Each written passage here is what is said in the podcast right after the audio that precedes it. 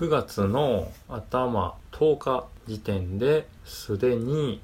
通信制限がかかりそうなカニさんの思いつき。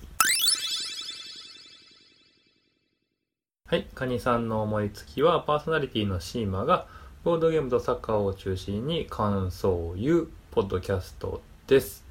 ということでですね、えっと、9月の、えっと、12日時点で通信制限がかかりそうなアラートが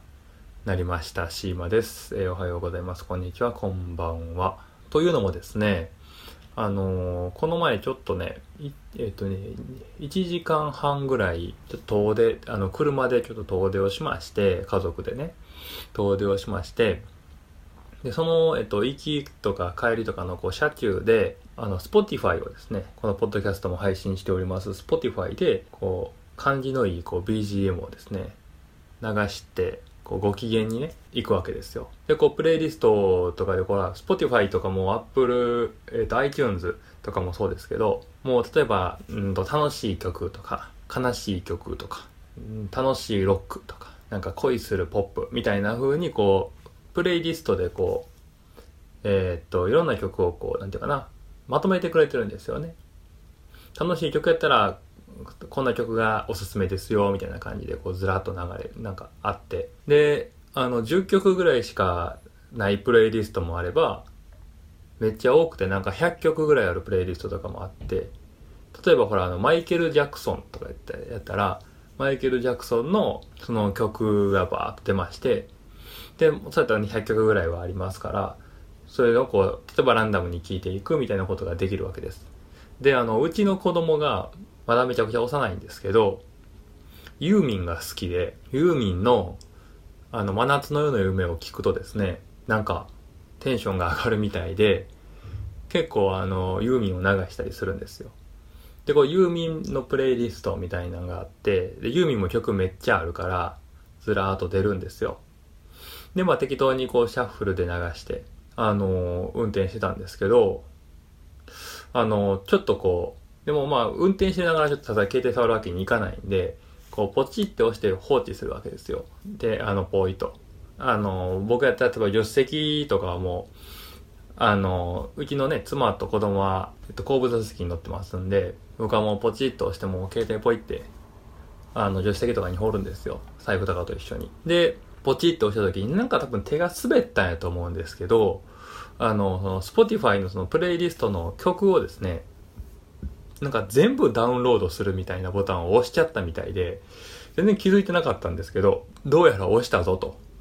言うんで、こう全部ダウンロードし始めよったんですよ。だから、データ用、データをこう、クークで、1時間ぐらい、1時間ちょっとかな、半ぐらいドライブしてて、その間もうずっと、携帯見てないんで もうガンガンに通信かかってたみたいで、で、家帰って、てかまあその車止めて、見たら、なんかそろそろ通信制限かかりますせ、みたいなメッセージが来てて、いつもあの、来るは来るんですけども、25とかもう30近く、いい日なんですよ。28日とかに。まあ、通信制限かかりますね、みたいなのが来るから、ああ、ちょっとね、気ぃつけようかな、みたいな風にするんですけど、ええー、って、まだ10日、まあ、半分経ってない状態で、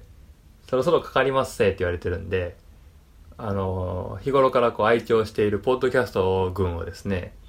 もう絶対にダウンロードしてからじゃないと、外に出れなくなってしまったという、そんなで、外ではもうデータ通信をオフにしてね、少しでもこう、モバイルデータを、モバイルデータ通信をしないように、通信制限かからないようにね、えー、頑張っていこうと思ってるんですけれども、果たして、それもね、えー、っと、どこまでその荒書きは通用するのかというのをドキドキしながらね、日々を過ごしているシーマでございます。いや、でも通信制限っていうのもよくわかんないですけどね。でもなんかあれらしいですね、タイとか、なんかフィリピンとかなんかインドネシアとかって通信制限がないから、みんな YouTube 見まくってて、最近の、最新の曲とか、流行りの曲とかを YouTube で聴きまくるから、なんか1億再生とかなんか2億再生とかガンガンいってるらしいですね。まあそれはでも、プロモーションとしては結構素晴らしいんじゃないか。でも金にならんか。無料で渡すっていうのはちょっと金にならんから難しいところではありますけど。まあでもそういう風なね、国もある中、日本は結構通信制、通信料高いですからね、言うてね。いくら格安スマホが出てると、あの、米倉涼子が楽天モバイルの CM で通信料高いと思ってる人、なんか下げてほしいと思っている人かな？高いと思ってる人かな？どっちかな？でなんか89%もいるって言ってますけど、僕らからしたら89%しかいねえんだって思ってますけどね。残りの1割ぐらいは別に下げんでいいって思ってるんやと思って。それは、だいぶ不合やなと思って すぐにでも下げてほしいですけどね。はい。そう思っている、えっと、まあまあ、僕のミスでね、えー、通信制限かかることに対するこうイライラをね、ここにぶちまけているという、えー、っと、神話です。はい。で、本日は、まず、えー、サッカーの話ですね。えっ、と、横浜 F・ マリノス対セレッソ大阪の話。で、これで大体半分ぐらいの試合が終わり始めてるんかな？ちょっと、えっ、と、チームによって、えー、試合の消化試合数が違うんで、あれですけど、まあ大体半分ぐらいが、終わり始めてますよねっていうところ。で、後編はですね、ボードゲームと、えっ、と、パッケージデザインですね、に関して、えっ、と、リミッツという、えーと、デジタルアートバトルというふうにま言われてるんですけれども、えーと、ボードゲームのパッケージデザインにそのリミッツデジタルアートバトルというのに、えー、参加されてる方っていうのがちらほらり、え、出てきましたんでちょっとそこをちょっと結びつけて話をしてみようかなと思います。そんなわけで本編に入っていきます。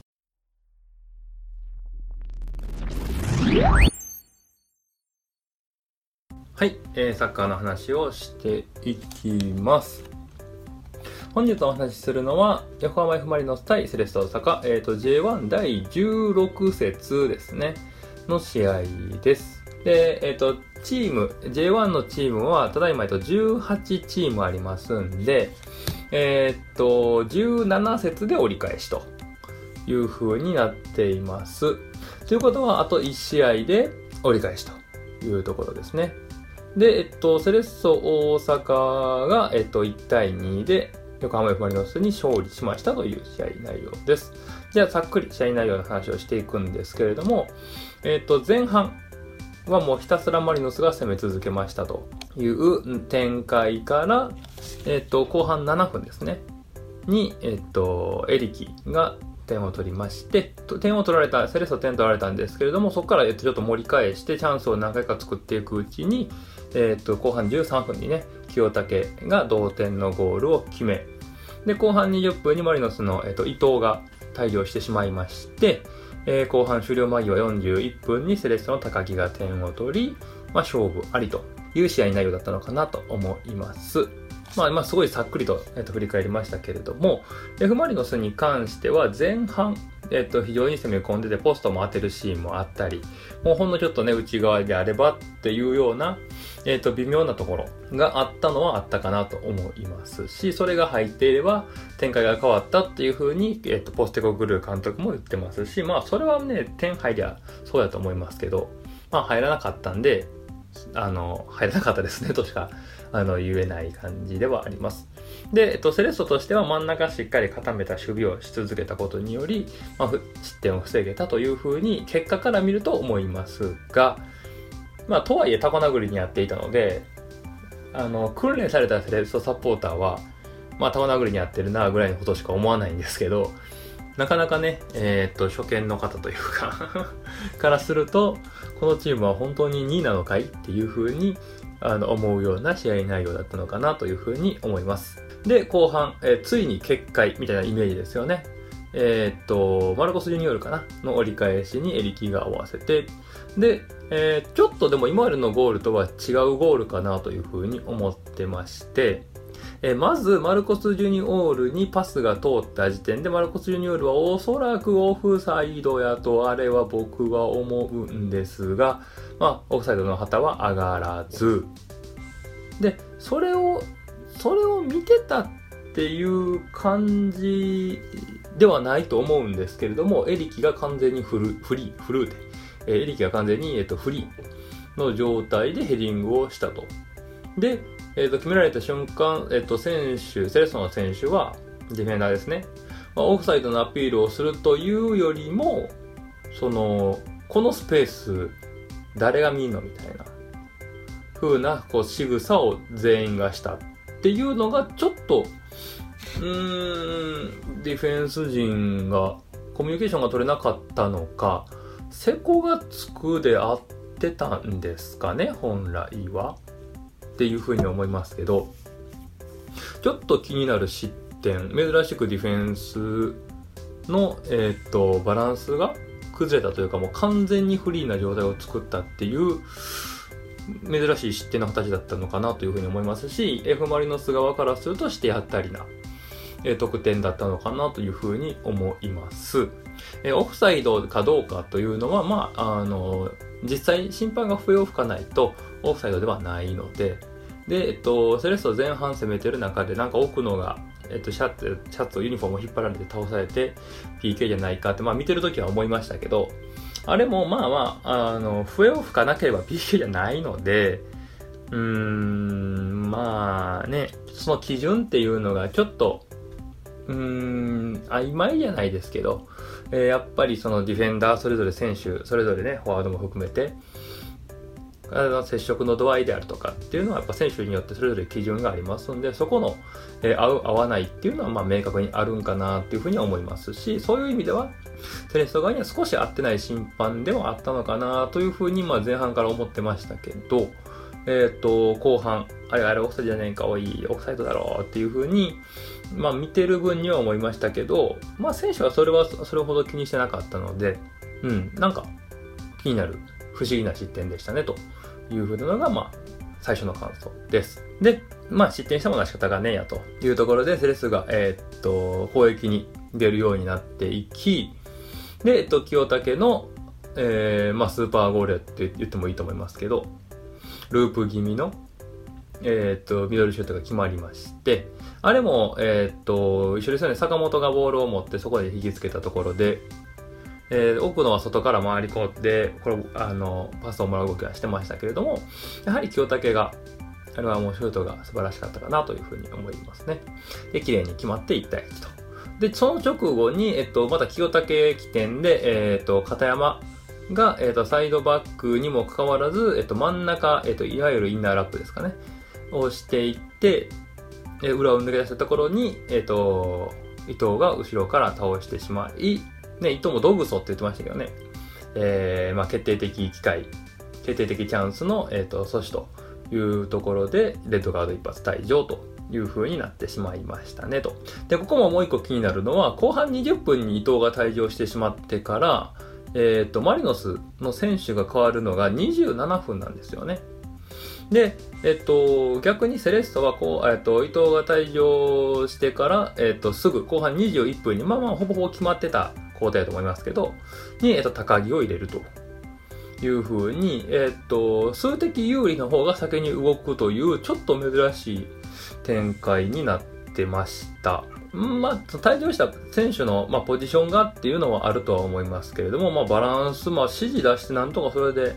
えいけるっていうふうに思ったのかはわかりませんけれども、個人的にはそのマリノス、ポステゴグルー監督の采配っていうのは、ちょっと変わったえー、采配をしたなというふうに思いました。で、えっ、ー、と、セレッソ側の変わった高木が決定的な仕事をするというよりも、これも、えっと、坂本ですね、の切り返しにディフェンスついていけず、結局セレッソは、あの、もうここ最近、もう言われまくってるというか、もうゴールシーン見たらわかるんですけど、えー、サイドで1対1を作れるかどうか。で、えっと、ゴールが入るか入らないかっていうのが大きく決まってきますんで、結局ここも10人の相手に対して、えー、坂本が1対1で突破したという風になれば、もう、あとはね、2人も、え、ー、と、いない状態では支え守るのも難しくと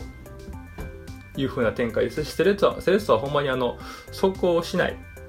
ようになってますけど、というのもこういう風にもゆっくりゆっくりでもいいから、そういうサイドでの、えー、とシチュエーションですね。まあ、清武もそうやし、坂本がもう特に顕著ですけれども、の方で1対1さえ仕掛けることができれば、点を取ることができるという風な自信の表れだったのかなというふうに思います。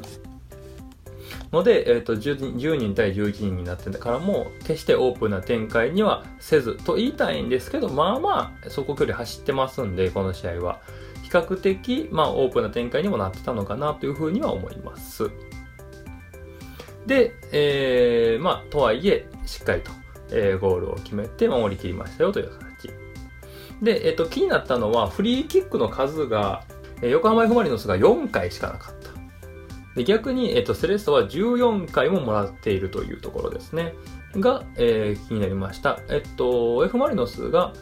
えー、ボールを奪われた瞬間に、えっと、プレスをかけてきて、えっと、早期奪還っていうんですか？えー、早め早めにプレスをかけてボールを自分のものにしようとする動きっていうのがやっぱ多いチームっていうのもあって、えー、ビルドアップのところの早めに潰されてっていうところで、まあ、ファールになってたのかなというふうには思いますが、それにしても14個のファールはちょっと多いなと思いますし、逆にセレッソが4個しかファールしてないっていうのは非常に少ないなというふうにも思いました。やはりセレッソのディフェンス陣がまあ無駄なファールをしないように心がけてるっていうのは、やはり明らかですし、しっかりと,、えー、とブロック作って、えー、待ち構えて弾き返し続けたというような、えー、結果の表れかなというふうに思います。で、えっ、と、今の順位なんですけれども、セレッソ大阪勝ち点4、そう、36で2で、えっ、ー、と、今回ちょっと負けてしまった、えっ、と、横浜 F・ マリノスは、勝ち点21で10位ですね。で、F・ マリノスが6勝3分け8敗なんで、ちょっと、えー、前年度王者にしては苦しんでるのかなっていうような内容ですね。で、個人的に同じぐらい苦しんでるなって思ってて気になってるのがガンバ大阪。23点しかちょっと勝ち点がなくて。ただ、えっと、ガンバとサンフレッチェに関しては、あとまあ名古屋もそうなんですけど、えー、っと、まだ15試合しかしてないんですよね。あと2試合あるんで、まあそこでまあ勝って勝ってってなったら、えー、っと、F マリノスじゃないだ、えっと、ガンバは勝ち点は23なんで、6足したとしたら29まで上がっていきますんで、そうしてみたら、まあ最大4位。まあでもその4位のグランパスも15試合しかやってないんで、あれですけど。まあまあでもそれぐらいの順位には上がっては来れるんですが、という感じですね。で、えっ、と、セレッソは勝ち点36あって、えっ、と、そろそろ折り返し16試合っていうところで、なぜか2位ですね。普通1位やと思うんですけどね。だって2回しか負けてないんですよ。フロンターレとグランプスにしか負けてないんですよ。25得点、14失点ですよ。でも、2位なんですね。でしかも、えっと、1位と勝ち点差が8あるっていう どうなってんねんフロンターレ問題ですね。フロンターレがちょっと強すぎて、ちょっと笑ったとか笑笑えないってやつですね。で、と、セレッソ1試合少ないので、もしこれで勝てば、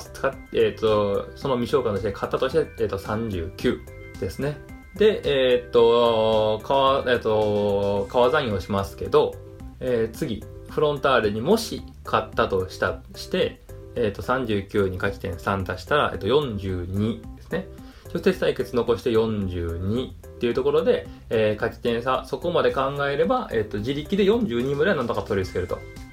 いうので、あとは、えー、44対42なんで、あとはですね、えー、っと、フロンターレが負けてセレッソが勝てば、という、それでひっくり返るんで、結構やること自体は明白やし、だからこそ、まあ最近の連勝っていうののそのモチベーションにもつながってるんかなっていうふうに思いますね。非常に追いかける側としては分かりやすい、え構図ができてますんで、逆にフロンターレは1回で負けてしまえば、セレッソがフロンターレに勝って、で、セレッソがその未消化の試合勝てば逆転するという形になりますんで、やっぱりちょっとプレッシャーっていうのはあるのかなと、与えれてる、与えれてればいいなっていう感じですね。はい。まあ、ただ普通に考えたら、このフロンターレがちょっと突っ走りそうな気はしますね。なんせ得点を取りまくるからね。三笘が、三笘と、えー、っと、旗手と、えー、っと、そうやな、えー、っと、田中碧と、え、っと、そうやな、まだ、この3人が抜けてもまだ勝てる気がしてないんで、あとは2人ぐらい 抜けてくれれば、なんとか、えー、っと、追いつけるかもしれないですね。はい。で、えっと、2位まで入ればね、天皇杯あるから、そこまでちょっとね、頑張ろう。というふうに思っております。で、まだ半分試合全然終わってないんですけど、このチームのこともちょっと触れたいなっていうチームが一つありまして、それはサガン鳥栖です。えっと、コロナの影響でまだ12試合しか終わってないんで、他のチームに5試合実は差があるんですけれども、勝ち点14で14位。で、えっ、と、この5試合で例えばですけども、勝ち点6ぐらい取ったとしましょうか。6ぐらい取ったとしたら、えっ、と、勝ち点20になりますんで、えっ、と、F マリノスであるとか、サンフレッチェ広島であるとかっていうところぐらいの順位にいるんですよね。非常にチームとして、まあ、経営が苦しいであるとか、えー、なかなかね、えっ、と、コロナが出てしまってというところで思い通りいかない中でも、しっかりと結果を出しているチームなのかなと思いますし、えー、セレッソとやった時も非常にサガンと強いなっていうふうには感じたチームではあるので、えー、このチームは少しかな、えー、とかなり注目してもいいのかなというチームです。あと、横浜 FC も、えっ、と、若手中心に J2 から昇格してきてすぐですけれども、えー、結果を残してて、今12位というところですね。まあ、もう一チームね、J2 から昇格してきた柏レイソルですけれども、それはまあ、うん、まあ、ね、優勝争いすると思われているようなチームですから、まあ、それはまあ、いいですね。ということで、今年はまた混戦にはなっておりますと。えっ、ー、と、2位以下は混戦となっておりますというふうな、まあ、印象というか、まだまだえー、楽しい試合がいっぱいあるし、やっぱり、えっと、1位がこんだけ飛び抜けてると、やっぱ誰が1位を止めるんかっていうのも、まあ、見れて面白いんで、えー、見どころにはなってますし、えー、盛り上げるためにも、セレッソは頑張って勝ち続けないといけないですね、という感じです。で、G セットですけれども、セレッソ大阪は、えっと、神戸ですね。ビステル神戸と、えー、試合があります。で、ビステル神戸の監督がですね、フィンクかな？え？フィンクでいいですよね。そうですね、フィンクですね。えっと、フィンクがですね、えー、優勝争いは厳しいから、もう、あの、リーグは諦めるよみたいな、あの、早々に終戦宣言をしてたので、まあ、そんなチームにちょっと負けてられないなというふうにセレッソは思ってると思います。ぜひね、勝ってほしいなと思っております。というわけで、えー、っと、後半、後編に向かっていきます。